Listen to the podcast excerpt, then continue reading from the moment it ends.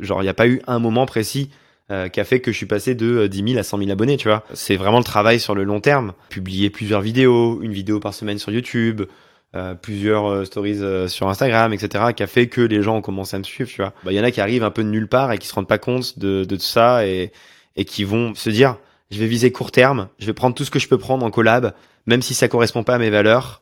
Et Ouais. moi, je suis à l'inverse de ça. À chaque collaboration, chaque demande entrante par email que je vais recevoir d'une marque ou d'un office de tourisme ou je ne sais quoi, chaque fois, je me dis, bah déjà, est-ce que j'en parlais de façon naturelle, sans même qu'il y ait une question de rémunération ou je ne sais quoi? Est-ce que ce projet me parle? Est-ce que cette euh, marque me parle, ses valeurs, etc.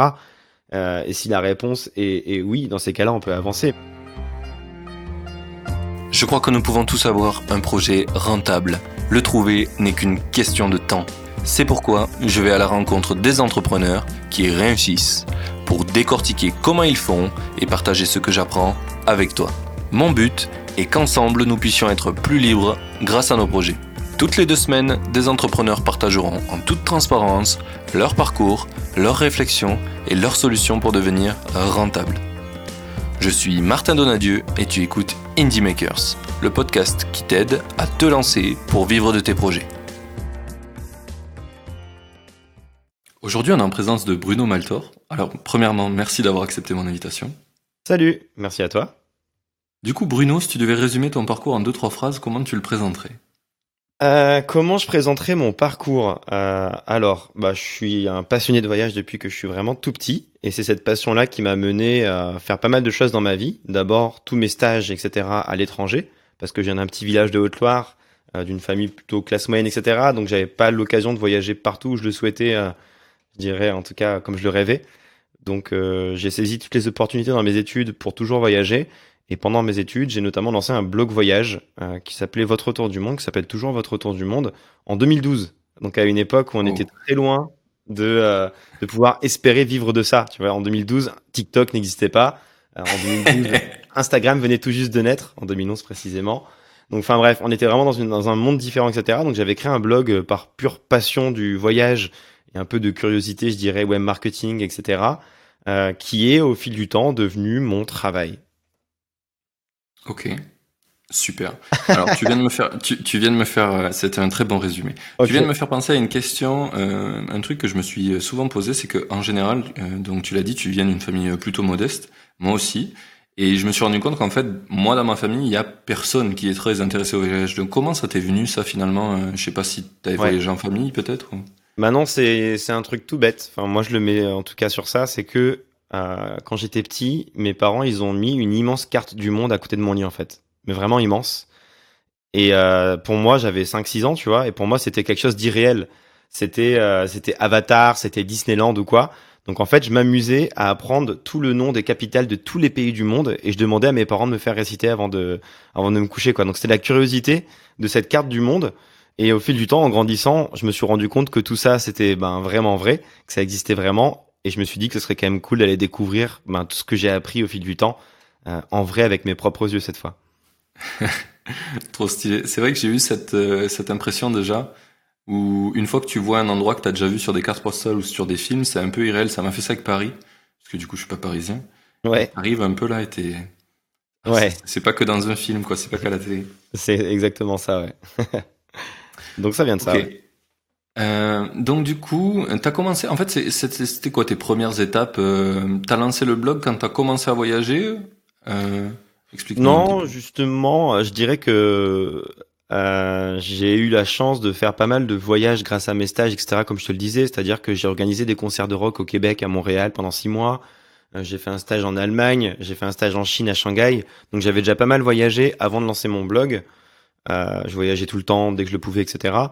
Donc ça me permettait d'avoir déjà du contenu euh, que je pouvais publier sur mes réseaux euh, et, et- sur, et sur mon blog euh, avant, de, avant de lancer.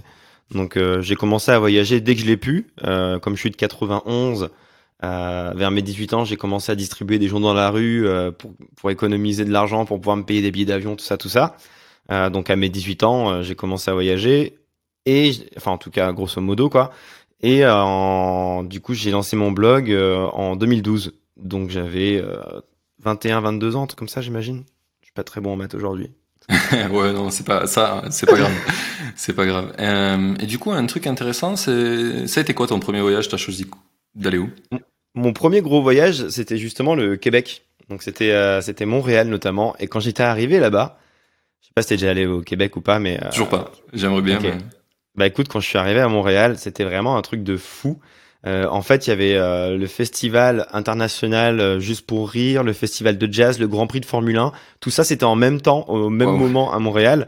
Et en fait, mais il y avait des dizaines de concerts gratuits dans la rue. Il y avait que des gens heureux d'être là, souriants, bienveillants, avec un accent très chantant, etc. Et quand je suis arrivé sur place, je me suis dit, mais waouh, c'est quoi ce délire? C'est quoi cette ville? Et waouh, j'ai vraiment envie de vivre une fois dans ma vie, en fait, ici à Montréal. Et du coup, l'année d'après, quand j'avais dû chercher un stage, plutôt que de trouver un stage comme tous mes potes à Paris, euh, parce que la plupart de mes potes euh, trouvaient un stage à Paris, euh, moi j'ai trouvé un stage à Montréal. Donc j'ai galéré un petit peu, etc. Mais du coup, euh, j'ai trouvé mon stage et j'ai accompli mon rêve de l'époque, qui était d'aller vivre à Montréal. C'était trop cool. Ok, donc t'as fait ça pendant six mois, c'est ça? Ouais, exactement, à peu près, ouais. Ok en vrai, c'est vraiment stylé. Surtout en première expérience de voyage, t'arrives et il y a des trucs partout. Je comprends qu'après, euh, direct, tu sois addict. oui, exactement. Ouais. C'était ma première grosse expérience. Après, j'avais été en Allemagne, j'avais déjà été dans pas mal de petits pays et tout, mais en premier gros voyage euh, où j'économise pas mal de temps, etc., etc. Je dirais que c'était le Québec. Ouais. Donc c'était un road trip au Québec et du coup, notamment l'arrivée à Montréal qui était, euh, qui était, euh, je sais pas, féerique. Féerique, ouais, je comprends. Euh, je, je, me pose vraiment une question, c'est du coup, à cette époque, en 2012, quand tu as lancé le blog, c'est ça? Ouais. Qu'est-ce qui vraiment te motive à le lancer finalement? Bah du coup, il y a, y, a, y a deux choses. C'est euh, à ce moment-là, j'étais parti de Montréal pour aller faire un stage à Shanghai, justement, où j'étais dans du mmh. web marketing. Euh, donc pareil, aujourd'hui le web marketing c'est peut-être un peu plus évident, je dirais, pour euh, pas mal de monde. Mais en 2012, il n'y avait pas grand monde qui comprenait vraiment comment marchaient les algos de Google, etc. Euh, qui depuis ont évidemment vraiment évolué, etc. Mais déjà, c'était pas un milieu si, je dirais, répandu hein, en termes de connaissances, etc. donc j'avais acquis des compétences assez cool en web marketing, qui était un secteur qui me passionnait. plus j'avais une passion pour le voyage, je me suis dit, ben je vais faire un projet à moi, pour moi, à côté de mon taf, pour me faire kiffer. C'est vraiment juste comme ça que mon blog il est né, mais il faut quand même comprendre que euh, il y avait aucune prétention d'en faire un taf à l'époque. C'était vraiment juste pour le délire. Appliquer tes compétences. Euh, que voilà. J'étais encore étudiant en plus à ce moment-là. Euh, j'étais étudiant, donc j'étais en césure d'école de commerce. Donc en fait, je me disais, bah ça me, permet, ça me permettra peut-être de rajouter une petite ligne sur mon CV. Et si c'est le cas, bah tant mieux pour moi, tu vois. Donc je savais pas quelle ampleur ça allait prendre. Encore une fois, il faut quand même se rendre compte que en 2012, ça paraît peu sur l'échelle évidemment de, de notre vie et encore euh, plus de la planète. Mais 2012, vraiment, par rapport au web, enfin, si tu découvres le design de Facebook en 2012, tu, tu vomis directement, je pense. euh, et pareil pour Instagram et tout, tu vois. Donc vraiment, 2012, c'est très très loin. Et il n'y avait pas, entre guillemets, d'influence, comme on appelle ça aujourd'hui. Il n'y avait pas de blogueurs professionnels, en tout cas pas en France, peut-être dans les pays anglo, aux US peut-être un petit peu, mais vraiment pas des masses, quoi. Donc il n'y avait pas de prétention d'en faire un taf. C'était vraiment pour le kiff, la passion et l'envie de développer mes compétences. Et c'est au fil du temps, pour le coup, que ça s'est bien développé et que ça, que c'est devenu mon métier en fait. Hmm. Ça fait un peu écho à, tu sais, quand t'es, ben, quand t'es jeune diplômé ou que t'es en école, on te dit souvent, euh, si t'es dans le design ou quoi, fais un portfolio, euh, montre un peu ce que tu sais faire. Dans le mhm. développement, c'est fais des petits logiciels à toi, euh, publie des sites web, etc. En fait, j'ai un peu l'impression que bah, tu t'es dit un peu la même chose que il y a dans tous les autres secteurs. Quoi. Je vais appliquer ce que je sais faire à quelque chose à moi pour que bah, pour le montrer. Quoi. Ouais, ouais, exactement. Et euh, ce qui est assez marrant, c'est que euh, du coup, après, j'ai fait mon, mon Master 2 en alternance. Euh, et en fait, j'avais candidaté, candidaté, chez TF1 en, en, ligne et tout. Et en fait, euh, j'ai fait mes trois entretiens à distance déjà à l'époque, ce qui était aussi vraiment fou, euh, parce que vraiment, encore une fois, il faut se rendre compte que là, avec le, la crise du Covid, etc., on a tous compris qu'on pouvait faire des réunions à distance, mais vraiment à l'époque, euh, c'était un truc de ouf, quoi. Les gens, euh, ils comprenaient pas, c'était Skype et ils comprenaient pas qu'on pouvait faire ça à distance, etc., etc. Et ce qui était assez ouf, c'est que j'ai eu trois entretiens chez TF1 pour faire mon alternance là-bas, et que les trois, on a quasiment parlé que de mon blog alors que j'avais fait des stages à Shanghai, j'avais fait des stages à Montréal, j'avais fait une alternance dans une boîte assez cool, j'avais fait tellement de trucs. Et en fait à chaque fois euh, ce qui intéressait les euh, les personnes qui allaient me recruter à l'époque, c'était la petite ligne, enfin la petite ligne, les quelques lignes en bas à droite de mon CV euh, sur mon projet perso en fait que j'avais monté et qui avait plutôt bien marché déjà. Mais je m'étais dit ah ouais quand même c'est euh, c'est ouf euh, l'impact que ça peut avoir de lancer ton petit projet et de voir que ça intéresse plus que n'importe quelle autre expérience que tu as pu avoir les recruteurs qui veulent peut-être bosser avec toi quoi. Clairement. Tu te rappelles un peu de, à l'époque où tu voulais rentrer chez TF1, c'était quoi les stats de ton blog approximativement? Franchement, c'était pas énorme, mais je savais que je sais que déjà j'avais plus de 10 000 fans sur Facebook, ce qui était vraiment énorme à l'époque. Euh, et c'était peut-être de l'ordre de 20-30 000 visiteurs uniques par mois, ce qui était déjà beaucoup en vrai. C'était déjà huge, mais moi je me rendais pas trop compte, tu vois. Et, euh, et ouais, du coup, c'est vrai que c'était assez ouf de se dire que il y a que ça entre guillemets qui les intéressait, en tout cas plus que tout le reste, quoi. C'est intéressant, ça, je pense, pour pour les gens qui qui commencent à rentrer dans la vie active, de se dire, bah, au pire, tu fais un projet qui va t'aider pour euh, trouver un taf, ou par hasard aussi, ça peut devenir ton métier. ça peut Exactement. être aussi.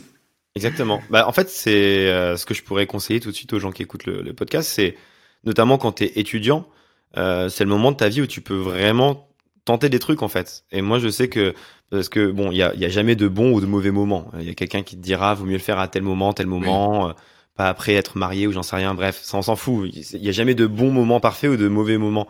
Mais en tout cas, moi, je savais que sur le web, je pouvais créer mon projet avec très peu d'investissement je sais pas, acheter mon autre domaine, acheter un thème sympa sur ThemeForest, euh, enfin ce genre de truc, ça m'a coûté moins de 100 balles. Et après, bah, c'était. à l'époque déjà. ThemeForest, ouais, heureusement, ça m'a sauvé un peu. Je voulais bien faire les choses justement, c'est ça peut-être qui a fait que euh, ça s'est bien développé, c'est que j'avais acheté un thème qui était stylé, enfin en tout cas pour l'époque. Euh, j'avais fait un logo, il m'avait fallu des journées entières pour me faire mon propre logo qui me plaise, etc., etc. Donc c'est celui que tu viens de changer il y a pas longtemps là? Ouais, exactement. Ouais, ouais. Putain, il a, il a duré, ouais. Ouais, 8 ans, ouais. ça a fait sa vie, il a fait sa petite vie justement. Mais il a bien vécu. D'ailleurs, c'est marrant. Souvent, je vois le logo, l'ancien logo, utilisé par des gens en tant que euh, photo de profil sur Facebook, etc. Enfin, tu sais, les gens ils se rendent pas compte que c'est mon logo à la base, mais il a plutôt bien vécu. Bon, il a, il a, mal vieilli, mais en tout cas, il a bien vécu. Ça, c'était plutôt cool, c'était marrant.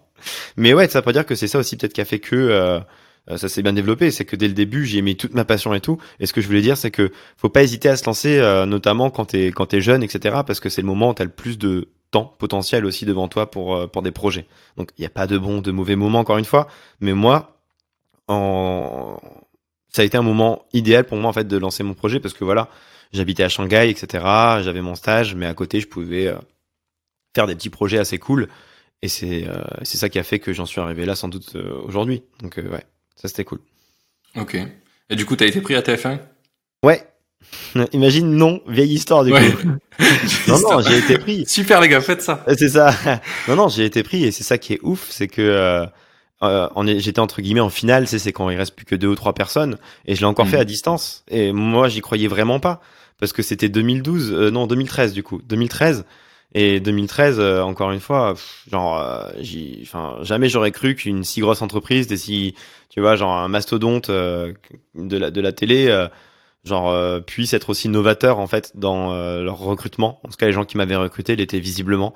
Donc c'était c'était le feu et j'ai été recruté. Et ça aussi d'ailleurs, ça a été fait dans une réflexion de voyage parce que mon école de commerce que j'avais choisie, elle s'appelait Euromed, c'était celle de Marseille. Elle s'appelle Kedge désormais. Et en fait, si j'avais fait cette école, c'est parce que je pouvais faire et de l'alternance et un échange universitaire. C'est-à-dire que normalement, l'alternance, c'est trois jours, deux jours. Trois jours en entreprise, deux jours à l'école, quatre jours, un jour, ce genre de truc. Moi, c'était neuf mois à temps plein chez TF1, où j'avais été pris du coup, et après cinq mois en échange universitaire, enfin quatre mois. Ce qui veut dire que euh, j'ai pu faire mes neuf mois à temps plein chez TF1. Et après, donc c'était trop cool parce que j'étais vraiment impliqué dans ma mission, etc. Et après, je suis parti quatre mois en échange à Lima, au Pérou, parce que je m'étais dit, euh, j'ai déjà eu la chance de vivre en Asie, j'ai déjà eu la chance de vivre en Amérique du Nord. Euh, où est-ce que j'aimerais bien, euh, tu vas poser mes valises prochainement? Euh, Bon, j'avais fait allemand LV2, donc ça m'aidait pas trop dans ma démarche, mais je me suis dit YOLO. je pars au Pérou. C'était un de mes rêves aussi de voir le Machu Picchu, etc. Je me suis dit, ben plutôt que de juste faire un voyage là-bas, je vais partir en échange. Donc j'ai été pris là-bas et je suis parti en, en échange au Pérou. Donc ça, c'était trop cool. Tu, euh, tu, penses que ça a une vraie, euh, une vraie valeur différente de vivre quelque part ou de voyager quelque part? Ah bien sûr, bah oui, bien sûr. Tu vois rien que, euh, tu vois Montréal, j'aime trop cette ville, mais quand il va juste pour deux trois jours en plein Grand Prix de Formule 1, etc. c'est pas la même chose que si tu y vis pendant six mois ou tu y passes en hiver, etc. Ça te permet de vraiment découvrir de façon plus approfondie en fait une ville, un pays, une région, une mentalité des gens, une culture Bien sûr. moi, j'ai fait 5 ans de digital nomadisme, hein, plus ou moins.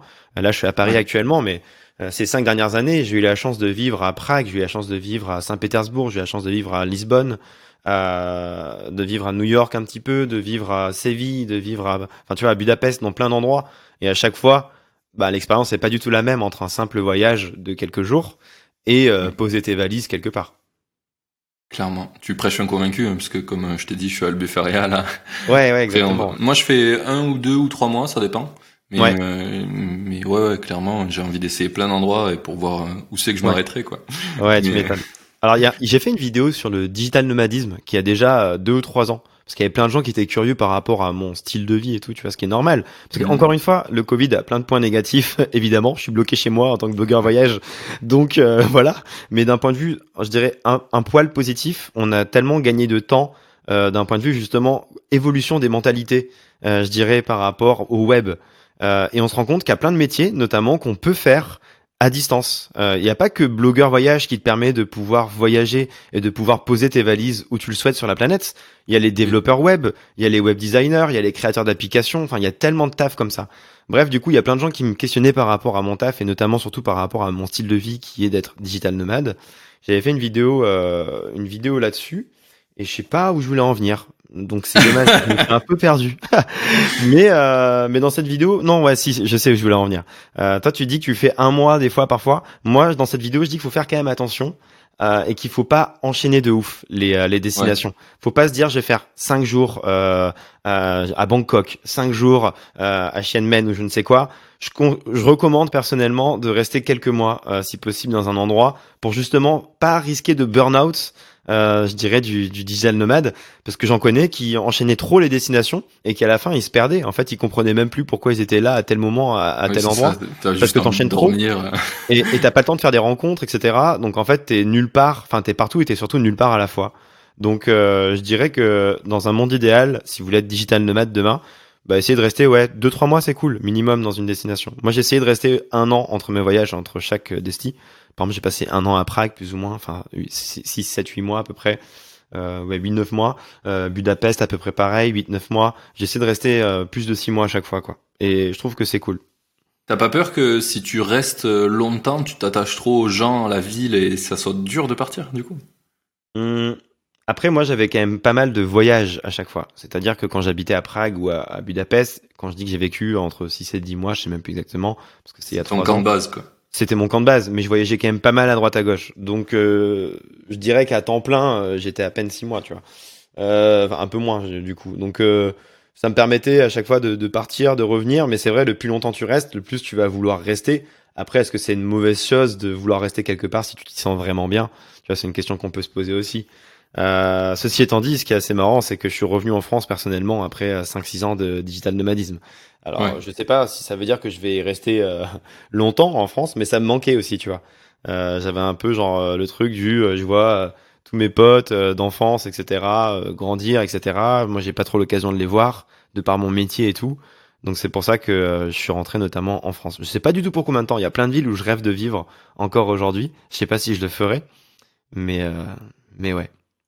C'est rigolo que tu parles de ça parce que quand tu parles de voyage et que tu es d'un pays en général, c'est celui que tu vas ignorer le plus dans le, j'ai l'impression, quand tu veux voyager. D'abord, tu vas penser à toutes les destinations les plus exotiques. Ouais. Mais, mais toi, chez toi, autour de toi, en fait, il y en a plein des villes trop ouf que t'as jamais vues et, et que, en fait, tu penses pas du tout à aller voir. Exactement. Bah encore une fois, le mec va faire parler que du Covid aujourd'hui, les gens ils en peuvent plus, mais un, une des choses qui a permis euh, au tourisme français de se relancer en, en 2020, ça a été mmh. bah, justement ça, euh, moi, je sais que j'avais déjà pas mal voyagé en France dans le passé. J'étais allé à Saint-Malo, Montpellier, Toulouse, etc., etc. Et typiquement, les vidéos qui cartonnent, qui cartonnent sur mes réseaux, c'est les vidéos en France, parce que les gens, euh, ils partagent en masse, ils sont trop contents quand il y a une vidéo un peu sympa euh, qui sort sur leur ville, etc. Euh, et, et, et, du coup, cette année, enfin 2020, plus que jamais, j'ai voyagé en France. C'était déjà un souhait de base pour montrer justement qu'on a plein de belles choses en France. Moi, typiquement, je viens d'Auvergne, RPZ, et, et du coup, j'y suis allé cet été. Et c'était tellement cool de partager un peu euh, tout ce qu'on pouvait faire en Auvergne en termes de randonnée, en termes de, de bonne bouffe, etc., etc. Et, euh, et du coup, euh, je pense qu'il y a beaucoup, beaucoup de gens ont voyagé en France euh, en été 2020 notamment. Et, c'était cool parce que ça leur a permis de comprendre que euh, y a pas mal de belles choses en France aussi. De toute façon, on est à la première destination touristique mondiale. bon, on est souvent en fight avec l'Espagne, mais en gros, on est souvent dans les premiers en tout cas. Et c'est pas pour rien, quoi. C'est pas que pour Paris, c'est notamment pour la France en général. On a un patrimoine culturel qui est fou.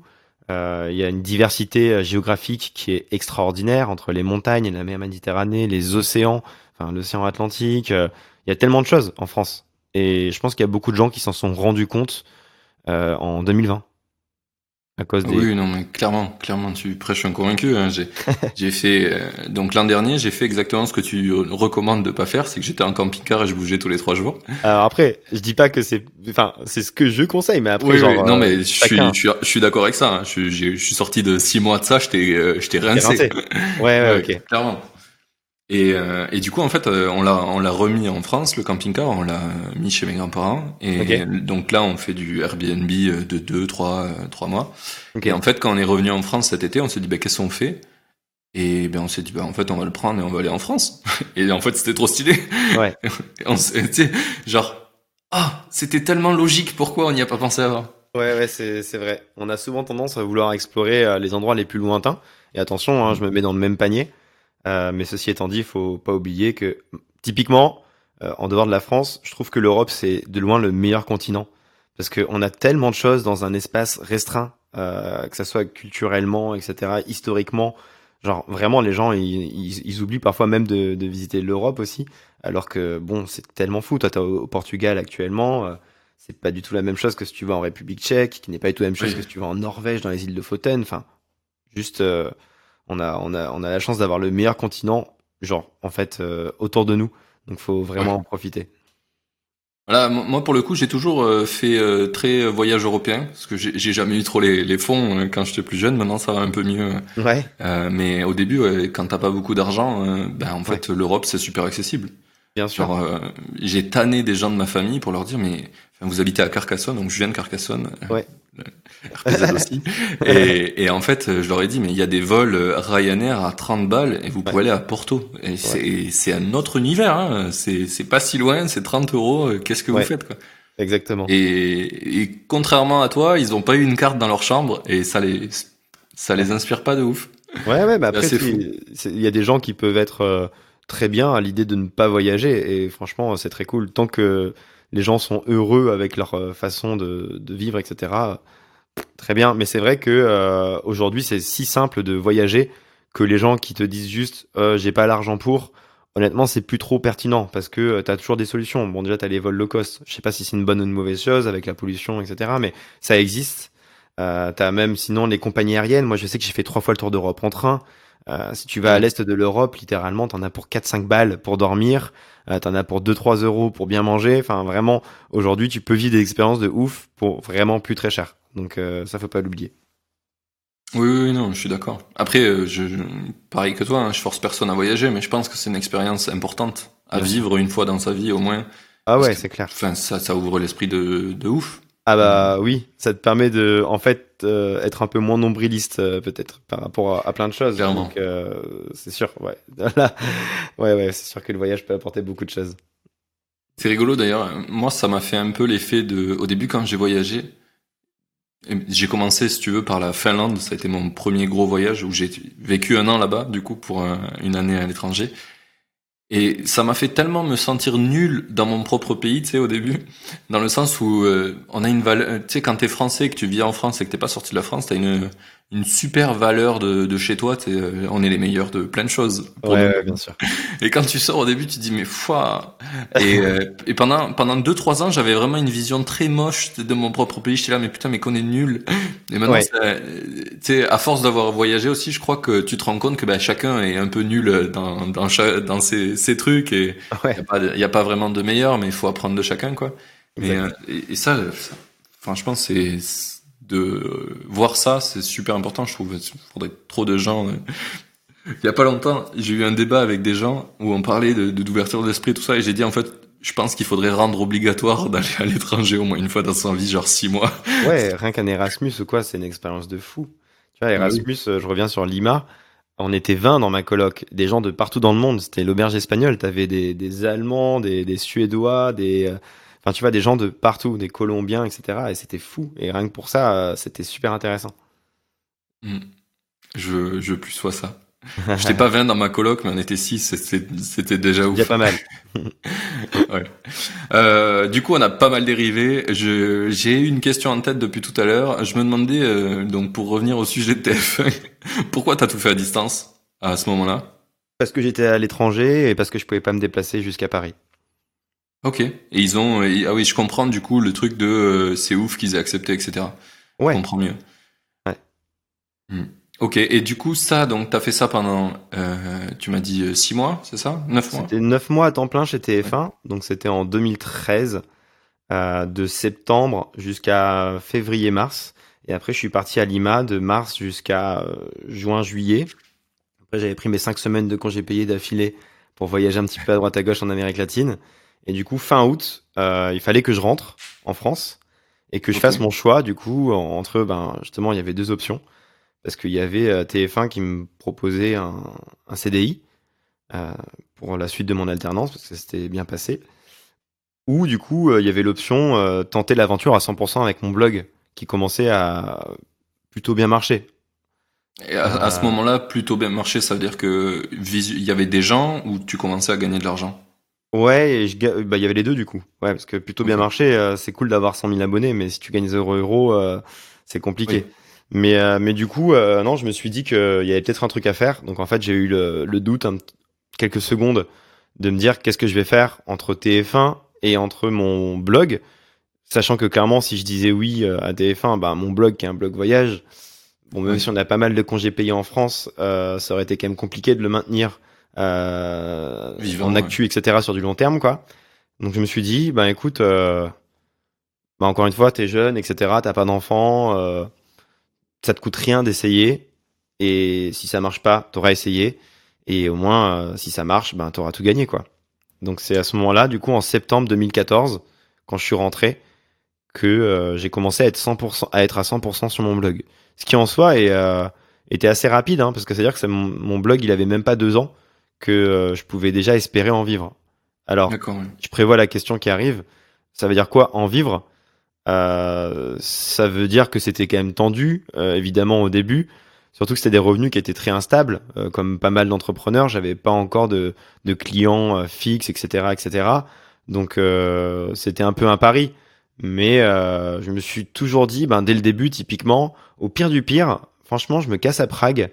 J'ai besoin entre guillemets que de 800 euros par mois pour vivre là-bas. 800 balles, je devrais m'en sortir, quoi.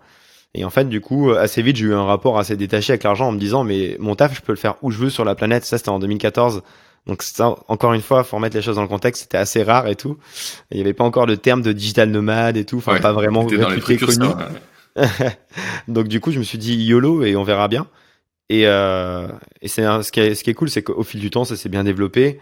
Euh, et, euh, et ça a bien grandi. Mais euh, du coup, c'est cette prise de risque il y a six ans, parce qu'il y a six ans, le terme d'influenceur, que je n'aime pas forcément, mais qui existe aujourd'hui, et donc on va l'utiliser, euh, il, est, il était, pas justement. Quand tu disais à tes potes, euh, je me lance sur un blog voyage à 100%, on te disait, mais mec, euh, c'est quoi cette blague euh, T'as une grosse boîte en face, euh, t'as fait un bac plus 5 en école de commerce, t'as ton master.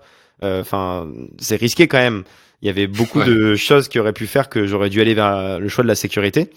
T'avais quel âge à ce moment-là quand t'as fait ben, le choix Du coup, 2014, j'avais 23 ans. Ok. Et t'avais un peu, parce que là tu parles de tes potes qui, qui forcément t'ont dit mais t'es un ouf, mais est-ce que t'avais ta famille aussi qui t'a dit ça? T'as eu quoi? Non, bah atypiquement, atypiquement, euh, mes parents, après j'avais peut-être un peu maquillé la vérité. Je leur avais peut-être dit que TF1 me proposait un truc, mais sans trop rentrer dans les détails, euh, voilà. Euh, du coup, euh, je leur avais dit, ils m'ont dit, bah vas-y, essaye, tu verras bien. Ce qui m'avait grave étonné à l'époque. Okay.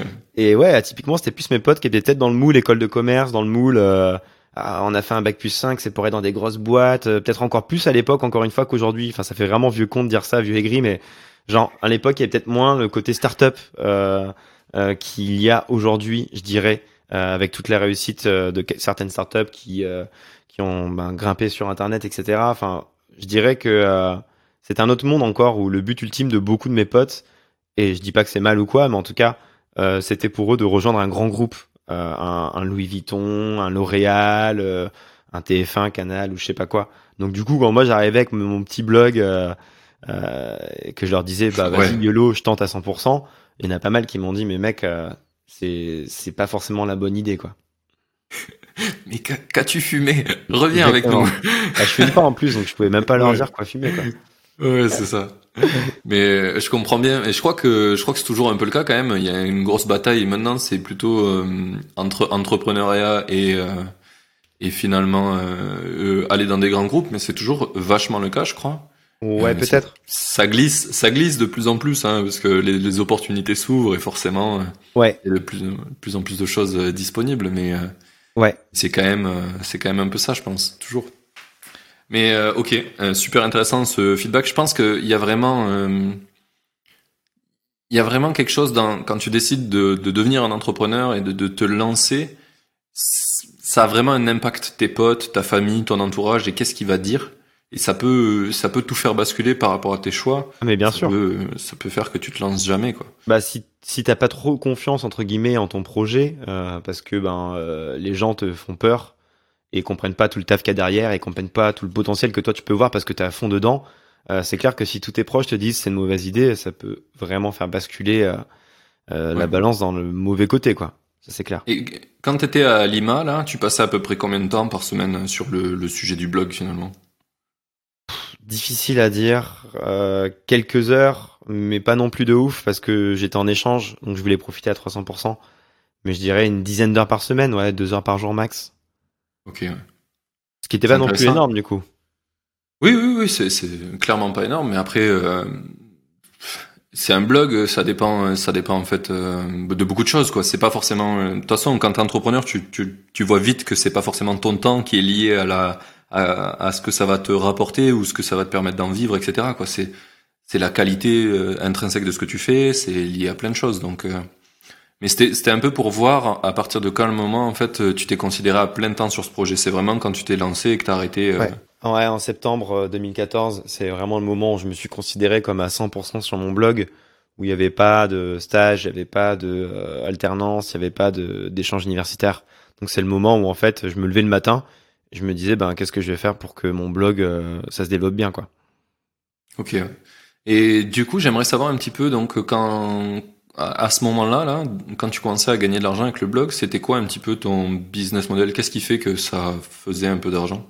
Ouais, euh, c'est marrant parce qu'il a vraiment évolué au fil du temps ce business model. Euh, à l'époque, euh, justement, on revient aux entrailles du web marketing, ce qui est d'ailleurs ouais. toujours un peu vrai, mais peut-être un peu moins aujourd'hui. Euh, pour être bien référencé, il fallait que tu aies beaucoup de backlinks de sites de qualité. Et en fait, du coup, tu as beaucoup de d'agences qui me contactaient, qui me disaient euh, on veut que tu fasses un article et dans cet article, tu vas intégrer de façon naturelle euh, le nom de notre client. Donc je vais dire n'importe quoi, location de voiture, euh, Six, tu vois, Ouais. comme ça. Je dis pas que Six, je sais même pas si j'ai bossé avec Six, mais c'est pour donner l'exemple. Euh, donc du coup, fallait que je te parle d'un truc assez logique, je sais pas moi, comme euh, j'ai fait un road trip, euh, je ne sais où, boum, et je te parle de location de voiture, je mets un lien vers le client et on me payait pour ça. Euh, et en fait, du coup, j'avais pas mal de clients qui me payaient du coup euh, tous les mois comme ça pour euh, faire de l'intégration naturelle de liens sponsorisés dans mon blog, ce qui leur permettait eux de gagner en référencement naturel sur Google notamment. Euh, donc du coup, euh, c'est ça que je faisais avant tout. Euh, Il y avait un peu d'affiliation aussi. Donc l'affiliation, pour ceux qui connaissent pas, c'est euh, quand on clique sur un lien Amazon ou je ne sais quoi. euh, si tu cliques sur mon lien et que tu vas acheter le produit derrière, euh, je vais gagner quelques centimes. Généralement, généralement, malheureusement, pas beaucoup plus euh, sur l'achat Ouais. du produit. Euh, ça te coûtera pas plus cher d'acheter le produit via mon lien, mais moi, ça me fera gagner quelques centimes. Donc, si tu fais quelques centimes plus quelques centimes plus quelques centimes, ben c'est assez cool. Euh, donc, c'était euh, les deux moyens principaux de gagner de l'argent pour moi. Mais après, au fil du temps, ça s'est développé autrement. C'est-à-dire que au fil du temps, on s'est rendu compte que l'influence, entre guillemets, encore une fois, euh, bah, ça avait un ROI assez intéressant pour beaucoup de, marques, et- etc., etc. Donc, de plus en plus, les marques nous ont contactés euh, pour bosser avec nous pour de la création de contenu sur nos réseaux en collaboration avec eux. Donc, ça peut être euh, une marque, je dis n'importe quoi, comme Samsung, qui voulait mettre en avant leur caméra 360 degrés qui venait de sortir. Tout comme ça pouvait être un office de tourisme, euh, comme celui, je sais pas moi, de euh, je sais pas moi, de l'Australie, euh, qui a besoin de communiquer auprès des jeunes et qui euh, du coup me fait venir en Australie pour faire euh, des photos et des vidéos pour donner envie aux gens d'aller en Australie à leur tour. Donc au fil du temps, du coup, le business model, il a assez évolué parce qu'au début, c'était surtout de la vente de liens dans mes articles. Et au final, aujourd'hui, ça, je le fais littéralement Genre plus du tout. Je crois que je l'ai pas fait depuis bah, plusieurs années, quoi. Donc c'est quand même marrant de voir l'évolution. Grave. Euh, et euh, ce qui est intéressant, c'est que euh, le milieu de l'influence, il est vachement justement. Il y a peu de gens qui assument le comment ils gagnent leur vie. Genre ils assument pas parce que ben malheureusement peut-être mentalité francophone qui fait que c'est pas bien de gagner de l'argent. Encore plus quand tu viens de ta passion. Et moi je trouve ça un peu nul. Donc en fait j'ai fait une vidéo sur ma chaîne YouTube qui a plus de 100 000 vues, donc visiblement le sujet il intéresse bien. sur le titre, c'est comment je gagne ma vie en tant que blogueur voyage. Et euh, je parle pendant un quart d'heure et j'explique mon business model de A à Z en fait pendant un quart d'heure où je te dis ben il y a ça, il y a l'affiliation, il y a ça, il y a ça, il y a ça et voilà. Et j'avoue que avant de poster la vidéo, j'étais en mode putain à tout moment les gens ils en fait, ils vont, ils vont, ils vont me tacler. Ils vont me dire, ouais, tu fais ça pour l'argent, je sais pas quoi. Mais bon, je pense que si tu me suis un peu, tu sais que, bah non, parce qu'en 2012, il y avait aucune prétention d'en faire du, de l'argent ou quoi. Mais du coup, en fait, ce qui est intéressant, c'est de voir qu'il y a peut-être 10 dislikes sur cette vidéo pour, euh, j'ai n'importe quoi, 10 000 likes en fait, et que des commentaires ultra positifs. Donc euh, bon, si vous êtes un peu curieux de vraiment avoir plus de façon plus approfondie tout mon business model, j'imagine qu'on va en parler un peu plus après encore là, mais il y a une vidéo vraiment dédiée sur ce sujet-là que je trouve assez complète et qui est encore vraie je l'ai tourné en mars 2019 et je gagne ma façon à peu près, je gagne ma vie encore de la même façon à peu près aujourd'hui. C'est la vidéo, tu l'as faite avant ou après euh, les problématiques que tu as eu un petit peu avec les journalistes là qui voulaient absolument euh, non, ça date, justement. Ouais, non, justement, c'est ça, c'est c'est que ça date. C'est que euh, j'ai fait ça en mars 2019, il y a deux ans quoi. Donc euh, ouais, les journalistes, j'ai plein de potes journalistes que j'adore, mais Mais le problème, c'est que je trouve que le gros, pro... enfin, le gros problème déjà, c'est rien que le terme influenceur, comme je disais un peu avant. Moi, il me saoule un peu parce qu'en fait, il englobe trop de monde. Il englobe autant euh, le mec qui en a trimé pour être là, qui a commencé juste par passion il y a 10 ans, 15 ans, euh, enfin tu vois, sur un réseau et ça s'est bien développé pour lui parce qu'il avait lâché, il avait jamais lâché avec sa passion. Euh, donc ça c'est des profils cool, mais ça intègre aussi les vieux mecs, bon, les gens qui peuvent être potentiellement de la télé-réalité qui ont un million d'abonnés du jour au lendemain, qui se rendent pas compte de la valeur d'une communauté et qui vont faire des sponsors tous les jours sur des trucs euh, pas forcément qualitatifs. Donc du coup, euh, le problème déjà avec, le terme d'influence. J'adore les pincettes que tu prends. non mais rien que le terme d'influenceur, il est pas, il est pas cool. Enfin, il est pas, il est pas très, pas très sympa. C'est comme si on mettait. Il est mal euh, connoté, ouais. Ouais, déjà en plus il est ultra négatif. Je trouve ça fait gourou et tout. Mais c'est comme si tu mettais tous les artistes dans le même euh, sac que ce soit un chanteur, que ce soit, euh, j'en sais rien, tu vois, un, poète, etc. On va tous les appeler artistes. Et du coup, on va juger tous les artistes en même temps. Euh, et le problème, c'est que du coup, dans les médias, euh, on, quand on critique les influenceurs, on critique tout le monde, tout le monde. Et des fois, je me retrouve dans des papiers où je comprends juste pas ce que je fais là. Mais on me kiffe là, ouais. et, euh, et on m'associe à des à des mecs qui sont pas forcément très quali et qui font pas forcément ça pour les bonnes raisons. Euh, et du coup, c'est vrai que c'est un peu dérangeant. Et moi, j'essaie de me battre au quotidien pour montrer que c'est un vrai métier, que c'est beaucoup de taf, que c'est pas être en vacances, que c'est pas ce que certains pensent en fait. Ouais, ouais, bah, bah, c'est entre autres pour ça que je t'ai invité dans le podcast, deux trois dans le podcast, parce que parce que justement, euh, moi moi je parle avec des entrepreneurs, des gens qui ont qui ont euh, créé tout de leurs mains, tu vois, c'est, j'appelle ça des artisans souvent, c'est, t'es un artisan, tu vois, t'es un artisan du web, mais t'es un artisan, t'as tout mm. fait à, la, à, la, main depuis le début, et, et je mets au défi à quiconque qui est en CDI d'arriver à faire le même chemin. C'est dur, les gars, c'est dur, mais avec la motivation, avec de l'énergie, euh, et ben on arrive à faire des choses. Ça prend du temps, mais on y arrive. Ouais. Et malheureusement, je sais pas pourquoi, tu te retrouves dans une catégorie où euh, il y a des gens qui arrivent à se faire propulser par la télé, par exemple, en deux secondes dans un truc, où ils ont pas du tout trimé. ils ont fait des choses, tu vois, et je pense que ça a de la valeur aussi, mais euh, mais du coup, c'est clairement pas la même chose quand même. Du coup, t'as pas le même rapport avec tout ce que t'as pu faire et, euh, et comment ta communauté s'est créée. D'ailleurs, souvent, on me pose la question de à quel moment ça a explosé pour toi? Genre, en fait, genre, il n'y a pas eu un moment précis qui a fait que je suis passé de 10 000 à 100 000 abonnés, tu vois. Euh, c'est vraiment le travail sur le long terme. Genre euh, publier plusieurs vidéos, une vidéo par semaine sur YouTube, euh, plusieurs stories sur Instagram, etc. qui a fait que les gens ont commencé à me suivre, tu vois. Et du coup, effectivement, genre, bah, il y en a qui arrivent un peu de nulle part et qui se rendent pas compte de, de tout ça et, et qui vont ben, se dire, je vais viser court terme, je vais prendre tout ce que je peux prendre en collab, même si ça correspond pas à mes valeurs. Et moi, je suis à l'inverse de ça. À chaque collaboration, chaque demande entrante par email que je recevoir d'une marque ou d'un office de tourisme ou je ne sais quoi, chaque fois, je me dis, bah déjà, est-ce que j'en parlais de façon naturelle, sans même qu'il y ait une question de rémunération ou je ne sais quoi? Est-ce que ce projet me parle? Est-ce que cette euh, marque me parle, ses valeurs, etc. Euh, et si la réponse est, oui, dans ces cas-là, on peut avancer. Mais genre, euh, jamais je me dirais, tac, vas-y, je prends la thune. Et, et tant pis, YOLO, on verra dans six mois si les gens qui me suivent là, tout de suite, ils me suivront encore. À force d'avoir fait ça cinq, six fois d'affilée, peut-être qu'ils seront saoulés, quoi. Donc, euh, faut voir long ça terme. Ça me fait penser à, il y a pas longtemps, euh, McFly et Carlito, je sais pas si tu connais, mais qui ont fait une vidéo. Ouais, ouais, ouais, normal. Mais bon, au cas où. tu sais, t'as dit tout à l'heure, on, on, est vieux, tout ça. alors, je sais pas moi. C'est des youtubeurs euh, qui viennent de se lancer, ouais. C'est ça. Et, euh, et du coup, ils ont fait une vidéo avec Pierre Ninet qui est pas mal, où ils appellent euh, Gilles Lelouch et où, où, Pierre Ninet lui propose un, un, une collab Ouais. super super cher, je crois c'est 150 000 euh, euros les, les quelques secondes, les 6 secondes, un truc comme ça, pour une trottinette, un truc pété. Et, et, et ça, ça m'a fait beaucoup penser à ce que tu dis parce que il est là, il dit ok, c'est pas mal de thunes, mais après il dit mais c'est quoi le projet? Mais, c'est n'importe quoi. Mais et, et, tu vois que lui, il a construit sa réputation depuis des années avec euh, tous les films qu'il a fait et, qu'il y a une vraie histoire et que ben ce qu'il fait, c'est lui. C'est pas juste une image qu'il a construite comme euh, on peut faire en télé-réalité où c'est un personnage et tu t'en fous, tu le jettes le personnage, c'est pas grave, c'est pas toi. Exactement. Et quand c'est toi, tu peux pas faire ça. Tu es obligé de réfléchir et te dire. Euh, Ouais. Ça, ça c'est pas moi. Il y, a, X années de taf, donc en fait, juste ne pense pas forcément uniquement court terme, pense plus à long terme et même toutes les valeurs que tu as depuis toujours. Est-ce que tu as vraiment envie de t'associer avec telle marque, telle marque qui ne semble pas être liée à ces valeurs-là? Donc, euh, non, non, c'est euh, c'est des problématiques quotidiennes. Donc, euh, moi, en tout cas, j'essaie vraiment de faire attention. Ok, mais je, je pense que t'es pas le seul. Je pense que t'es pas le seul. Non, je pense qu'on est beaucoup à faire attention. Mais malheureusement, on parle surtout de ceux qui ne font pas attention.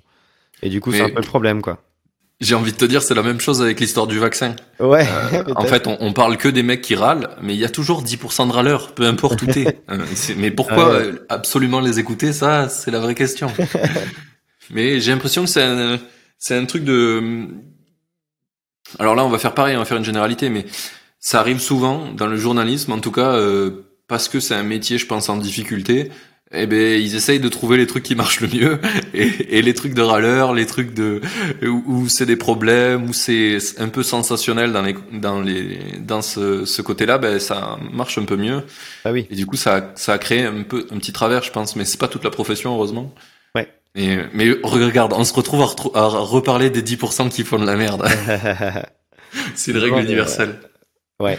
Non, mais tu vois aussi ce que je peux reprocher, et après on fermera la, la parenthèse, elle est déjà beaucoup trop longue. Mais euh, moi, ce qui me dérange profondément, c'est qu'en fait, on résume toujours mon métier à l'argent. Et ça, c'est relou. Parce que, bien sûr, moi, je veux parler de, de comment je gagne ma vie, etc. J'ai aucun problème. La preuve, on en parle là. Et la preuve, j'ai fait une vidéo dédiée à ce sujet-là. Mais par contre, que tu fasses un papier qui ne parle que de ça, en fait, ça m'énerve. Parce que moi, j'ai commencé à une époque où il était même pas question de gagner un euro avec mon taf, mon blog. Donc, du coup, c'est ça qui me dérange un peu. J'ai aucun problème à ce qu'on parle d'argent et, et à ce qu'on parle de comment j'ai réussi à gagner ma vie, etc. Mais par contre, juste ne me résume pas que à ça, parce que je ne suis pas que ça, et parce que ça n'a jamais été la motivation principale à la base. Donc, euh, je, rêve d'un monde où euh, on nous résume pas qu'à ça, mais malheureusement, on est en 2021 et ça continue encore. Alors que je sais pas, ben, ça fait quand même 4-5 ans que le terme d'influenceur est arrivé, donc on pourrait essayer d'élever un peu le débat. Mais malheureusement, c'est toujours pas trop le cas, donc j'espère que ça. Ce que tu dis, ce que tu dis, ça me fait penser un peu aux entrepreneuses Souvent, dans les médias, les entrepreneuses sont résumées à le fait d'être une femme, euh, une femme dans la tech, un machin. Ouais. La meuf, elle peut faire des trucs de ouf. Et, genre, euh, elle est, elle est juste, euh, on lui colle une vieille étiquette. Ouais. Tu là, tu dis mais, mais pourquoi Elle est genre, elle est, elle est géniale en vrai. Il faut parler de ce qu'elle fait. Putain. Exactement. Ouais, non, il y, aura toujours malheureusement des, des grosses étiquettes qu'on, qu'on nous collera, j'imagine. Mais ouais, effectivement, pour les femmes, c'est vraiment horrible. C'est le, c'est le même truc. Du coup, euh, revenons un peu à nos, sortons de la dérive un petit peu. Euh, du coup, as, on a parlé de, du blog et de, de, ce premier moyen qui t'a permis de vivre un petit peu, mais t'as aussi parlé des vidéos, etc. Ça, c'est un truc que t'as lancé à quel moment, euh, les vidéos, YouTube? En fait, ce qui est cool, c'est que moi, j'ai grandi avec Internet. Ce qui veut dire qu'au début, encore une fois, genre, t'avais pas vraiment d'Instagram, c'est arrivé en 2011. Donc Instagram, tout le monde s'y est peut-être mis en 2016-2017 en France. Il y a pas mal de monde, autour de moi notamment. Mais du coup, j'ai grandi avec Internet, donc j'ai commencé plus sur Facebook et Twitter à l'époque. Et après, bon, moi, je suis passionné aussi de photos et, de vidéos, de, des histoires que tu peux raconter, etc. Donc, au fil du temps, je me suis formé, j'ai essayé de faire, j'ai essayé de faire des montages et tout et tout. Et c'est ça qui a fait que, euh, effectivement, je me suis mis à la vidéo. Alors c'est marrant aussi parce qu'encore une fois, la vidéo d'il y a 5-6 ans, c'est pas la même que la vidéo d'aujourd'hui. Euh, typiquement, il y a 5-6 ans, si tu me disais que j'allais regarder des vidéos de plus de 10 minutes sur YouTube, je t'aurais dit mais non, c'est pas possible. Pour moi, YouTube, c'est que des trucs assez courts. Genre, euh, tu vois, genre 2-3 minutes, des choses comme ça. Aujourd'hui, je fais des vidéos qui peuvent durer jusqu'à 20, même plus de minutes, sans souci. Donc euh, la vidéo, j'y suis arrivé au fil du temps et j'ai évolué avec Internet aussi au fil du temps. Donc euh, j'ai essayé de m'adapter avec les réseaux. Typiquement, tu poses pas la même chose euh, sur une vidéo YouTube que sur un TikTok, que sur un Reels sur Instagram, que sur une story Instagram. Donc j'ai essayé d'évoluer avec le temps, quoi. Ça, ça c'est important. Ça paraît ouais, je, crois, je, je, crois que c'est quelque chose qui te définit bien, d'évoluer avec le temps. Et ce que, que j'ai vu récemment avec TikTok, par exemple, où ben tu recommences à zéro quoi. Clairement c'est t'as fait plein de choses ailleurs et là t'arrives et tu recommences à zéro et t'as vraiment euh, essayé de trouver un nouvel angle d'attaque. En tout cas de ce que j'ai vu euh, parce que j'ai pas TikTok mais je suis allé voir euh, sur les sur le net. Et, et c'est ouf. Comment t'arrives à faire ça un petit peu? C'est quoi ton on va dire ton état d'esprit quand tu dis bah vas-y je vais je vais tester TikTok? Bah, en fait, euh, j'essaye toujours d'avoir un, coup d'avance, j'imagine comme beaucoup de monde, mais j'essaye vraiment toujours de, de, réfléchir à quelle sera genre la next big thing, comme on pourrait dire aux États-Unis d'Amérique, le mec un sub qui parle en anglais. Mais, euh, mais du coup, euh, typiquement TikTok, ça fait deux ans que je suis dessus quoi. À la base, c'était même ah Musicali. je sentais qu'il y avait un potentiel. Parce que je trouvais qu'il y avait effectivement le Musicali à la toute base, c'était des gens qui chantent en playback, etc. Mais justement, j'ai compris qu'il voulait devenir une sorte de YouTube euh, vertical, donc euh, mobile. Euh, sachant qu'on est tous sur nos mobiles aujourd'hui, déjà tu sais qu'il y a un potentiel. Et sur un format court, bon, tu vois, même si tu vas sur YouTube pour du format long, il y a plein de réseaux où tu vas aller consommer du snacking en mode vraiment rapide, quoi. et je me suis dit qu'il y avait un potentiel. Et du coup, ça, ça fait à peu près un an et demi, deux ans que je suis sur TikTok déjà. Donc, euh, j'ai ah toujours en fait de me mettre avant la masse entre guillemets sur les réseaux sociaux parce que une fois que tout le monde est dessus, ben en fait juste bonne chance pour arriver à te développer parce que je prends l'exemple d'Instagram. Aujourd'hui, il y a plein de gens qui essayent encore de percer sur Instagram. Je dis pas que c'est impossible, évidemment, mais waouh, bonne chance quand même parce qu'il y a tellement de monde, c'est tellement saturé, l'algorithme il est tellement pété que euh, c'est galère. Alors c'est pas impossible, mais c'est galère. Alors qu'aujourd'hui, c'est peut-être beaucoup plus simple d'aller sur TikTok et d'essayer de développer un truc là-bas. Euh, je dis pas que c'est facile, mais c'est peut-être plus simple que Instagram. Euh, donc euh, j'essaie toujours d'avoir un petit temps d'avance et c'est ce qui me permet aussi de créer des communautés assez euh, rapidement. Tu vois, un autre réseau que moi j'utilise depuis mes 10 ans peut-être, c'est LinkedIn. LinkedIn, réseau trop sous-côté. Genre, bah, on s'est écrit d'ailleurs dessus. Mais j'ai grave de monde qui me suit sur LinkedIn et je trouve qu'il y a trop de trucs à faire en fait sur LinkedIn. Alors, faut sortir des trucs un peu euh, clichés, euh, euh, bullshit, etc. Mais il y a plein de trucs que tu peux raconter, partager, etc. qui peuvent être super intéressants. Et LinkedIn, il y en a plein qui commencent à s'y intéresser. Ben, depuis peut-être l'année dernière, je trouve. Tu vois, il y a eu une vraie hype mmh. plus pour LinkedIn. Moi, ça fait depuis dix ans que je suis dessus et que je m'y intéresse et que ça m'a permis de me développer une vraie communauté sur LinkedIn aussi. D'ailleurs, LinkedIn, c'est intéressant parce qu'en fait, aucune marque s'y intéresse encore aujourd'hui d'un point de vue influence, alors que je connais des gens qui ont 100 000, 200 000 personnes sur LinkedIn et des gens qui sont super intéressants d'un point de vue euh, cible parce que bon sans faire de généralité LinkedIn c'est quand même un réseau de professionnels ça c'est sûr. Euh, t'as forcément pas mal de CSP+ etc etc donc euh, je suis curieux de voir quand est-ce que les marques vont enfin s'intéresser en fait à, à LinkedIn parce qu'il y a un truc à faire aussi sur sur ce réseau quoi ah, il me tarde, c'est mon réseau favori. C'est là où je, les, les, seuls posts que je fais sur le podcast, c'est sur LinkedIn.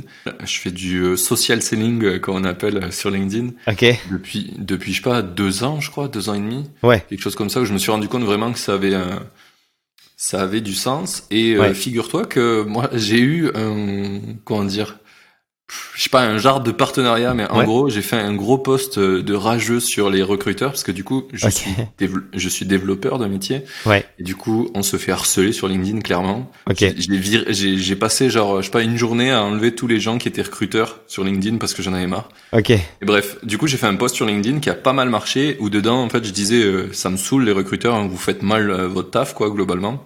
Ouais. désolé à tous les recruteurs que j'ai heurtés mais il y en avait qui m'emmerdaient et, euh, et du coup, euh, j'ai cité une boîte que je trouvais cool, qui faisait du recrutement et que euh, qu'il faisait bien. Ok. Et en fait, le post, il a fait genre 160 000 vues, je crois. Alors que ça sortait de nulle part, tu vois. J'avais jamais fait autant de portées. Je faisais max 10 000, tu vois. Mais ouais, bien sûr. C'était il y a deux ans et demi. Et du coup, ils m'ont contacté, ils m'ont dit, mec, tu nous as apporté trop de leads sur la plateforme, c'est n'importe quoi. Genre, il y a plein de gens qui nous contactent parce qu'ils ont vu ton post.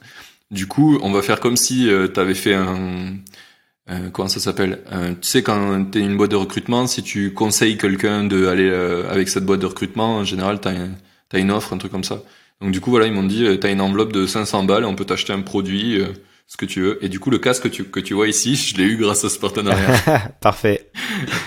Mais c'était fortuit, je les ai juste cités parce que je les trouvais bien ça avait rien à voir et quand ils m'ont dit ça j'étais juste trop saucé. Bah ouais bien sûr. Bah là c'est nickel parce que t'en as parlé de façon totalement naturelle et après vous avez collaboré ensemble donc c'est le c'est la situation parfaite en fait. Hmm. ouais, ouais, clairement clairement c'était vraiment cool et, et, et, puis même pour les gens je pense que tu vois c'était c'était naturel quoi. C'est pas euh, je pense qu'il y a vraiment tu vois tu parlais des influenceurs mais il y a aussi les partenariats. Il y en a qui sont vraiment euh, euh, qui font gagner à tout le monde et d'autres où c'est juste des gens qui mettent de l'argent et et en fait, il n'y a pas de sens dans ce qu'ils font et du coup, bah, ça sert un peu à rien. Les, les gens qui vont le suivre, ça va pas trop les, les impacter parce qu'ils vont dire mais pourquoi il fait ça le mec et etc. Alors que là, euh, ben finalement, je parlais juste d'une boîte que je trouvais trop bien et, et qui parlait d'un d'un des trucs qui me fait qui m'a fait du mal quoi clairement me faire envoyer des messages sur LinkedIn par des mecs qui ont même pas compris ce que je faisais dans la vie sur quelle technologie je bossais ouais t'es là tu te dis mais pourquoi vous faites ça? Insup. c'est ouais euh, du coup, on a pas mal parlé euh, de comment t'arrivais à vivre de ton business à cette époque-là, comment tu t'es lancé. Euh, maintenant, ce que j'aimerais savoir un petit peu, donc dans la partie 2, c'est c'est quoi tes objectifs avec tes projets actuellement, avec ton blog, avec ta chaîne, où c'est que tu veux aller? C'est c'est quoi le futur de Bruno Maltor en 2021 bah Après, il y a des, des projets, j'en ai 400 000 en tête. après, qu'est-ce que je vais faire? Je sais pas trop. Ce que je sais, c'est que j'ai lancé un jeu de société l'année dernière qui a pas mal cartonné, mais ça m'a donné envie d'aller un peu plus loin. Euh, donc je pense lancer une marque, euh, mais pas une marque euh, autour de moi, entre guillemets, tu vois. Une marque vraiment en fait pour les voyageurs, parce que je trouve qu'il n'y en a pas vraiment aujourd'hui. donc du coup, j'ai envie de lancer une marque cette année. Donc ça va prendre du temps de pouvoir lancer tout ça. Mais c'est un de mes objectifs, un de mes gros objectifs des prochains mois. Euh, de créer une marque indépendante à, moi. Ce sera clairement pas euh, Bruno Maltor ou euh, Votre Tour du Monde, parce que c'est le nom de mon blog, mais il est trop long et trop complexe. Mais, mais du coup, c'est un de mes gros projets de l'année 2021. D'accord. Et du coup, ça consisterait en quoi cette marque Tu veux faire parce que là, tu as parlé des jeux, mais c'est quelque chose autour des jeux ou plutôt Ça serait par exemple de vendre des casquettes, ce genre de choses, et en fait, qui est une sorte de communauté euh, qui se forment autour de la marque et qui, euh, justement, quand tu es au bout du monde, en Nouvelle-Zélande, en train de faire une rando, et que tu vois quelqu'un euh, qui a cette même casquette que toi potentiellement, tu sais que ben, tous les deux, tu vois, vous avez les mêmes... Enfin, c'est vraiment des valeurs communes, genre... vous êtes tous les deux francophones parce que c'est une marque qui gagnera à être francophone avant tout. Enfin, plein de choses comme ça qui font que je trouve qu'on peut créer une sorte de marque pour les voyageurs, littéralement, qui serait super intéressante en fait. Ouais, c'est drôle que tu parles de ça parce que j'ai une amie qui fait ça, qui mhm. j'ai bossé, qui faisait, qui faisait du web marketing avant et qui a lancé sa marque à fond. Ça s'appelle euh, La Mouche Poulette. Tu pourras aller voir si tu veux. La Mouche Poulette. Ouais, le nom, le nom est improbable, mais euh, elle conçoit ses fringues elle-même et en fait, euh, mhm. elle kiffe voyager et donc euh, souvent elle part tous les étés, je crois, elle part faire le tour des marchés de France en van, tu vois. Enfin, oh cool. C'est c'est vraiment assez décalé et c'est cool. Et du coup, elle fait des, des fringues qu'elle brande pour voyageuses, quoi. Donc, euh, elle, mhm. elle fait des pour femmes, mais euh, elle essaye de les faire robustes, elle essaye de les faire éthiques. Euh, bah, elle les fait elle-même, du coup. Et ouais, ouais, c'est assez cool. et, et, et, ça crée vraiment une vraie communauté. Euh, ce que, ce que tu disais, donc euh, ce, je valide ton, je valide ton prochain, ta prochaine step. Clairement, je pense que ça a du sens. Ouais. Et, euh, et voilà, donc je lui fais un coucou si elle nous écoute, parce que c'est vraiment un projet cool et ça fait moi ouais, je est top. Surtout ouais, les baroudeuses, euh, elles gagnent à être rassemblées. Il y a des groupes sur Facebook pour les voyageuses en sac à dos, etc., qui sont trop cool. Ouais, ouais. Mais, euh, mais enfin, c'est un gros. Euh, je pense que c'est un gros morceau aussi euh, quand, quand tu te lances là-dedans parce que bah, t'apprends énormément de choses. Tu vois, genre, elle fait du marketing à la base, elle a appris la couture. Enfin, c'est improbable. tu vois, là, tu te dis, mais il y a tellement de choses à apprendre pour arriver à juste faire la, la, la première step, quoi, la, genre une fringue. Ouais. C'est clair.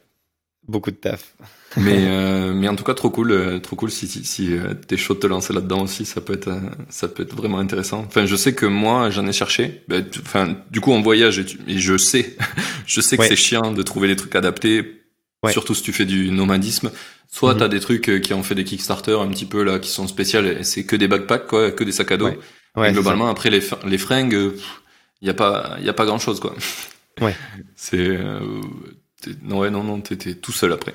Abandonné. Exactement. j'ai un sac à dos, voilà, que j'ai acheté exprès pour le voyage, qui est bien, que j'aime bien. Et, mais sinon, euh, sinon, il n'y a pas, y a pas grand chose, quoi. Je suis de, de, plus généraliser euh, sur des, des fringues normaux, quoi, pas adapter forcément à ton style de vie. Ouais, donc il y a du taf. Ouais, clairement, clairement. Et du coup, euh, sur ces questions-là, alors juste avant, il y avait une question que je trouve intéressante que j'aurais dû te poser que j'ai oublié. C'est euh, dans tout ce que tu as fait là dans ton, ton process entrepreneurial, est-ce qu'à un moment donné, tu te rappelles de quelque chose un peu que tu as vraiment euh, mal fait, échoué un petit peu, et qu'est-ce que tu en as appris de ça bah, Ce que je regrette un peu, c'est plus la partie justement euh, affiliation ou en tout cas revenu passif qui n'est pas assez développé. Euh, sur mon, mon, blog et mes réseaux en général en fait. Donc c'est dommage. Je pense que c'est quelque chose que j'aurais dû faire beaucoup plus euh, ces derniers temps parce que ça te permet d'avoir des rentrées d'argent bah, justement passives comme je disais. Et ça c'est trop cool en fait sur le papier d'avoir de l'argent qui rentre tout le temps euh, au, final quoi. Ok. Et du coup, tu penses que tu l'as pas développé parce que tu étais concentré sur autre chose, parce que tu savais pas, c'est quoi là Ouais, ouais, parce que du coup, quand t'enchaînes toujours les projets, etc., c'est vrai que tu peux, tu peux pas tout faire. et, et du coup, euh, du coup, je l'ai pas assez fait. Donc euh, ça, c'est un truc que je regrette malheureusement. C'est un des rares regrets que j'ai honnêtement. J'ai pas beaucoup de regrets par rapport au reste parce que franchement, ça s'est bien développé pour moi. Donc euh, j'ai pas, j'ai pas 10 000 regrets, tu vois. Oui, oui, je comprends, je comprends. Mais je pense que on est tous humains, on a tous, on sait toujours qu'on est perfectible, donc euh, c'est logique que tu, il y a une chose que tu aurais aimé mieux faire, et, je pense que ça se comprend bien, euh, que ça soit avec le Covid ou que ça soit si à un moment donné tu as envie de faire une pause. Enfin, je sais que j'ai lu des articles de mecs qui faisaient des blogs voyage aux États-Unis et qui ont qui ont fait des des genres de burn-out parce qu'ils se sont rendus compte qu'en fait s'ils arrêtent de voyager ils arrêtent d'avoir de l'argent et, du coup ça devient un vrai problème quoi. Si t'as envie juste de te poser parce que t'as envie de te poser ben t'as plus le droit. Et, du coup l'idée d'être entrepreneur pour un peu avoir euh, gagné une certaine liberté elle est plus là. Donc euh, c'est un peu mindfuck. Donc euh, ouais je, je comprends bien ce point et c'est c'est un des trucs que moi en tant qu'entrepreneur j'essaie de développer à fond j'ai une application euh, que j'ai fait qui me fait un peu de sous. Euh, tu vois, ça fait genre je passe 500 balles par mois, ce qui est déjà pas mal, sans que je la touche euh, vraiment. Mais J'aimerais bien arriver trop à. Bien. Enfin, ouais. j'imagine. Oui, clairement, je peux vivre en Asie du, en Asie du Sud facile avec ça. Oui, mais, mais ouais, j'aimerais un peu continuer à le développer puisqu'on est deux. Il y a moi et ma copine qui voyageons tout le temps ensemble et du coup, ça serait bien d'arriver à, je sais pas, déjà, si j'arrive à 1000 balles par mois, je me dirais que je suis safe, tu vois. Bah ouais, c'est exactement ça. Ça sera un solide euh, revenu passif. Et ça, c'est c'est trop bien. Bah, j'ai mm. commencé un bouquin euh, qui me saoule un peu, mais euh, j'ai quand même le dire. Tu sais, c'est le bouquin assez connu, genre La semaine de 4 heures ou je sais plus quoi. Tim Ferriss, ouais. Ouais, voilà. Bon, c'est une référence, donc il y a peut-être plein de gens qui écoutent, qui adorent. Moi, je trouve que c'est pas mal de bullshit et tout et tout, donc ça me saoule un peu. C'est beaucoup de pages qui sont faites pour pas beaucoup d'infos. Enfin bon, en tout cas, c'est mon ressenti. Mais euh, bon, en tout cas, euh, l'argent passif, etc., ça fait partie des choses qu'il faut développer pour être euh, bah, justement tranquille et avoir moins sur le papier besoin de bosser tout le temps, quoi. Donc ça, j'aimerais bien le développer. Clairement. C'est rigolo que tu l'aies commencé maintenant parce que souvent quand tu, tu, regardes les entrepreneurs, il y en a beaucoup qui sais, qui basent tout leur parcours entrepreneurial sur l'éducation, euh, la self-éducation, quoi, le, le, développement personnel de toi en tant qu'entrepreneur pour grandir et pour être le meilleur entrepreneur possible. Ouais. Mais souvent, quand j'ai des gens dans le podcast, eh ben en fait, euh, c'est pas la partie la plus importante. La partie la plus importante, c'est d'avoir fait des choses et de les faire et d'essayer.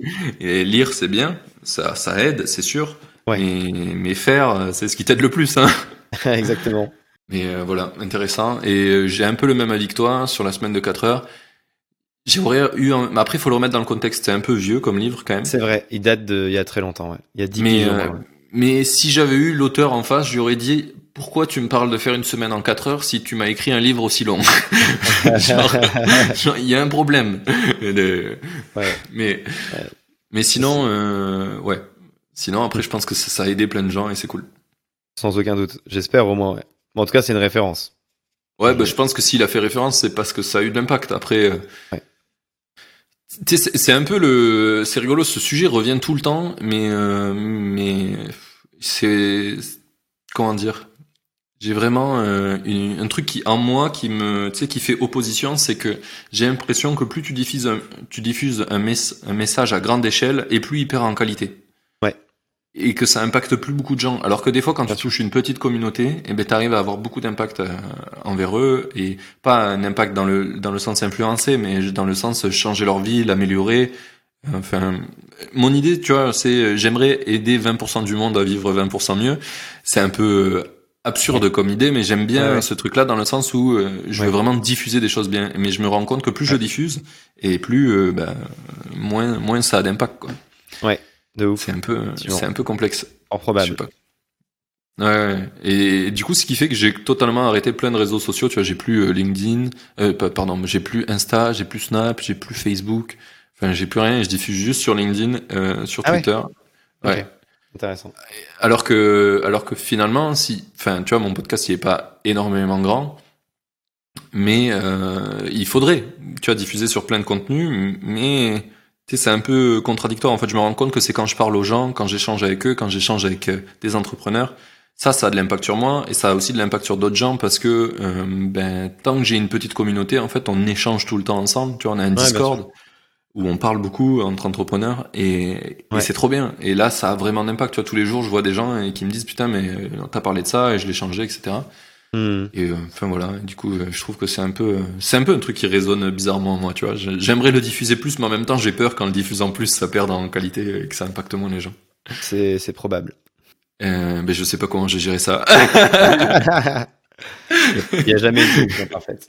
Ah, mais clairement pas. Clairement, dans, dans, dans, tout ce que tu fais, de toute façon, euh, il y a toujours, euh, il y a toujours des choses où pff, tu vas pas être content, ou ça peut être exactement comme tu veux et, et tu pourras pas le régler, quoi. Je pense qu'il faut, euh, faut, devenir un peu bouddhiste sur ce truc-là et dire, de toute façon, on peut pas tout contrôler et, et c'est ok. Euh, du coup, Là, sur mes questions finales, un petit peu, euh, actuellement, par exemple, un des trucs que je trouverais intéressant, c'est de parler de euh, comment tu as géré euh, la situation du Covid, là, mm -hmm. parce que parce que forcément, c'est un impact sur ton business. Et euh, donc, la question à l'origine, c'est comment tu optimises ton revenu. Mais Ouais. je pense qu'on peut la transformer en comment tu gères quand il y a des trucs du genre le Covid. Ouais, ben euh, assez euh, assez simplement entre guillemets, c'est juste euh, j'avais déjà prévu comme je disais de faire plus de voyages en France. C'est-à-dire que si tu regardes ma vidéo bilan de l'année 2019, chaque année je fais une vidéo sur mes Ouais. bilans d'année bilan d'année euh, sur YouTube. Fin 2019, je disais que je voulais plus voyager en France. Bah du coup 2020, j'ai vraiment beaucoup voyagé en France. C'est-à-dire euh, de mai à euh, septembre, je suis resté 100% du temps en France et j'ai exploré tout notre pays. Donc en fait, du coup, je me suis adapté à la situation. J'aurais pu aller en Europe euh, potentiellement et tout, mais je me suis dit, en- encore une fois, on en revient à ce qu'on disait au tout début, genre sur la beauté de notre pays, etc. Donc j'ai juste, euh, ben, du coup, j'ai joué euh, avec les, enfin, j'ai j'ai accepté les contraintes et j'ai essayé d'en faire un truc euh, assez cool, quoi. Ok. Et du coup, au niveau euh, cash, du coup, ça t'a permis de continuer à avoir le même euh, train de vie ou t'as dû, euh, t'as dû changer Ouais. des choses? Non, non, je- ça allait. Ouais, ça veut dire que tu as suivi vraiment le, le flow, quoi. Je pense que Ouais. c'est quand t'es entrepreneur, c'est un des, un des, des libertés qu'on a qui est génial, c'est que bah quand t'es dans un CDI, des fois t'es un peu contraint de toujours suivre quelque chose qui va te va plus forcément ou qui va plus éclair du temps, etc. Quand Ouais. t'es entrepreneur, ben si c'est un risque parce que tu pourrais te dire, mais c'est pas ce que les gens attendent. Enfin, il y a plein de choses que tu peux te dire. Mais en attendant, tu peux essayer. Et ça, c'est plutôt cool, je trouve. exactement. Du coup, euh, on a un peu, euh, on est, on peut arriver sur les questions finales. Là. Je pense qu'on a fait le tour. C'était vraiment une super on a parlé de beaucoup de choses en tout cas. Grave, grave. Euh, ce que euh, j'ai une des questions, mais je pense qu'on l'a un peu survolé. C'est un petit peu pourquoi, pourquoi t'es indépendant, euh, pourquoi t'as pas, je sais pas, t'as pas trouvé essayer de, de bosser en CDI pour une agence de voyage, j'en sais rien. Pourquoi t'es resté indépendant? euh, Pourquoi je suis indépendant? Ben parce que j'ai voulu suivre ma passion, du coup, ouais. Parce que euh, j'avais le choix de la raison que de bosser dans un grand groupe euh, euh, après mon master ou suivre ma passion. Donc en fait, c'est juste pour ça que moi je suis devenu indépendant, c'est parce que je voulais vraiment suivre mon choix du cœur et pas uniquement le choix à la base, en tout cas pécunier. Ok. Oui, oui, oui, clairement, à l'époque où tu décides de te lancer, c'est vraiment pas pour. C'était impossible de savoir que tu allais en vivre et que ça allait être ok. Exactement, ouais. Donc non, non, c'est vraiment la passion qui a fait que je me suis dit, en fait, euh, y a, quelles sont les probabilités euh, que je me lève avec le sourire euh, tous les matins si je bosse pour mon blog versus pour une autre boîte. Et en fait, du coup, tu vois, tu fais, tu fais le versus, quoi, et en fait, tu te rends compte qu'il y a beaucoup plus de chances que tu sois les pour, les contre, en te levant le matin que si tu bosses pour toi sur ton projet qui te fait kiffer depuis deux ans que pour n'importe quel grand groupe, quoi. En tout cas, c'est ce que je m'étais dit à l'époque. Clairement, clairement. Bon, eh bien, on va pouvoir arriver sur mes questions finales. Euh, la première des questions, c'est euh, un peu qu'est-ce que tu aurais aimé qu'on te dise avant que tu te lances? Il y a vraiment quelque chose qui aurait pu, euh, je sais pas, changer ton mindset? Si ce n'est que je pense que faut être passionné en fait dans tous les sujets sur lesquels tu veux te lancer à 300%, parce que tu risques de, notamment quand tu es évidemment entrepreneur, te lever le matin, penser à ça, te coucher le soir, penser à ça. Euh, autant en CDI, tu peux déconnecter, etc., etc. Mais je trouve que du coup, quand t'es entrepreneur, c'est 100% de, tu vois, de, enfin 100%, mm. beaucoup de ton temps euh, qui va être dédié à ce que tu vas essayer de développer, etc., etc. Donc, si t'es pas passionné par le sujet, franchement, ça peut être vite l'enfer.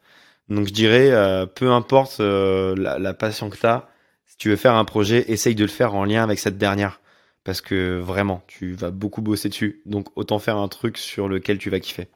C'est rigolo parce que je me suis rendu compte récemment qu'il y a euh, plein de, enfin il y a d'autres choses qu'être entrepreneur qui font que bah, il faut être passionné aussi pour le faire. Genre euh, là récemment on l'a vu avec euh, les infirmiers qui ont galéré avec le Covid. Franchement, si t'es pas passionné, tu te suicides. Hein. c'est clairement c'est une horreur. ma, ma meuf a été maîtresse avant. Ouais. Et, euh, et c'est pareil, ça c'est un métier. Euh, tu le fais pas pour la, tu le fais pas pour l'argent. Ouais. tu le fais pas pour la reconnaissance parce que tout le monde croit que tu branles rien. Ouais, ouais. Et il faut être passionné quoi. Et donc il y a plein de trucs comme ça où finalement en fait même en CDI il faut être passionné si tu veux le faire.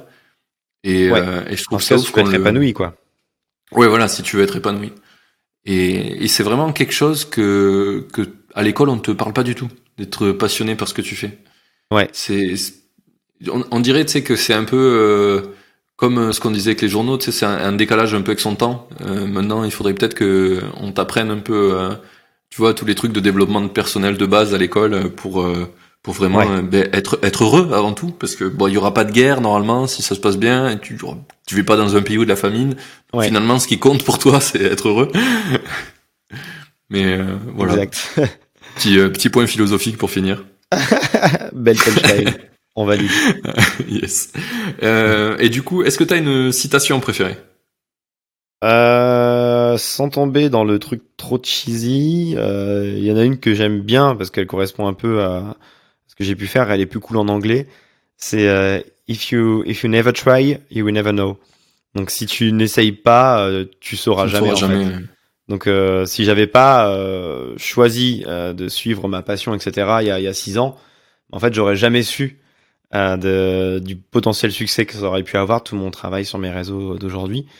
Donc, euh, je pense qu'à un moment, faut se rendre compte euh, qu'on n'est pas immortel, etc.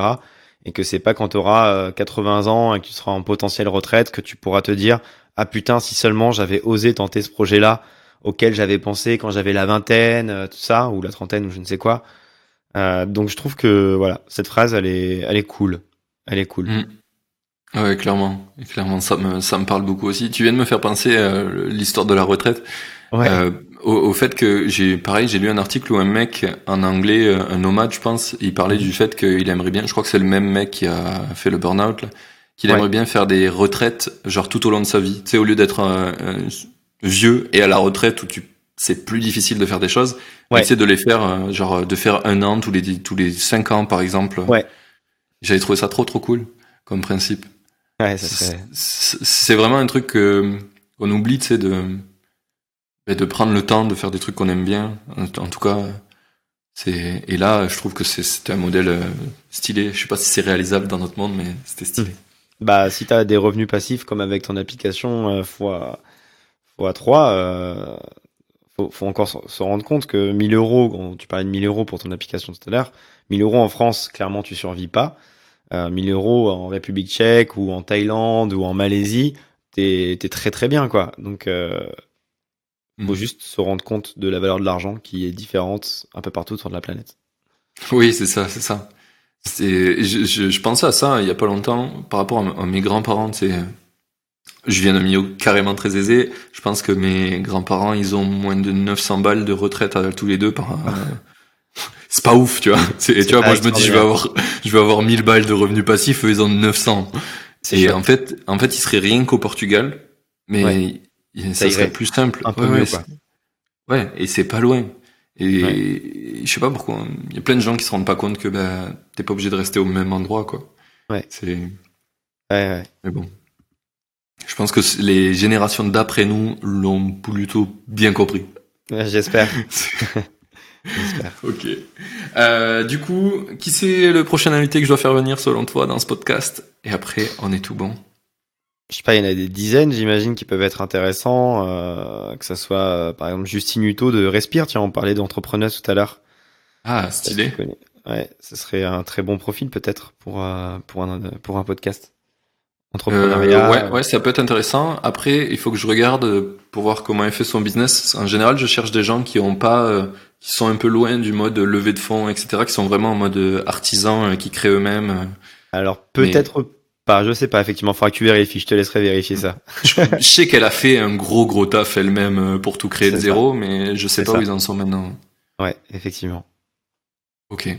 Eh bien, merci euh, pour cette recommandation. C'est en vrai, euh, je suis refait quand j'ai des femmes en recommandation parce que eh bien, elles se cachent bien. et, du coup, j'ai du mal à les trouver un petit peu. Mais non, non, bah, Justine, je pense que ça peut être un client super intéressant. Du coup, une cliente super intéressante. Très bien. Tu la connais? Euh, Un petit peu, ouais. Ah, on va faire une petite reco alors. ok. Bon. Euh, et du coup, bah, dernière question, c'est qu'on envoie les makers qui veulent, euh, qui veulent un peu te suivre. Euh, eh ben écoute, s'ils sont curieux de ce que je peux faire sur mes réseaux, euh, ça peut être sur Instagram, YouTube ou euh, même TikTok où mon nom c'est Bruno Maltor, comme ça se prononce, M-A-L-T-O-R. mon blog c'est votre-tour-du-monde.com. Et sinon, il y a aussi bien sûr LinkedIn. Euh, bah pareil, c'est Bruno Maltor. J'ai pas changé de prénom et de nom en l'espace de 10 secondes. Entre temps. Donc ils hésitent pas, ouais. Très bien. Eh ben, tout ça sera mis dans la description du podcast. Trop cool. Euh, merci beaucoup d'être venu. C'était un plaisir de t'avoir. Bah, merci à tout le monde d'avoir écouté euh, nos, nos, échanges si longs. On a dû parler 8h30 à peu près. Mais non. Mais, ils sont habitués les gens dans le podcast. Il y a pas longtemps, euh, le mec de génération Do It Yourself, il a fait un podcast de 3h30.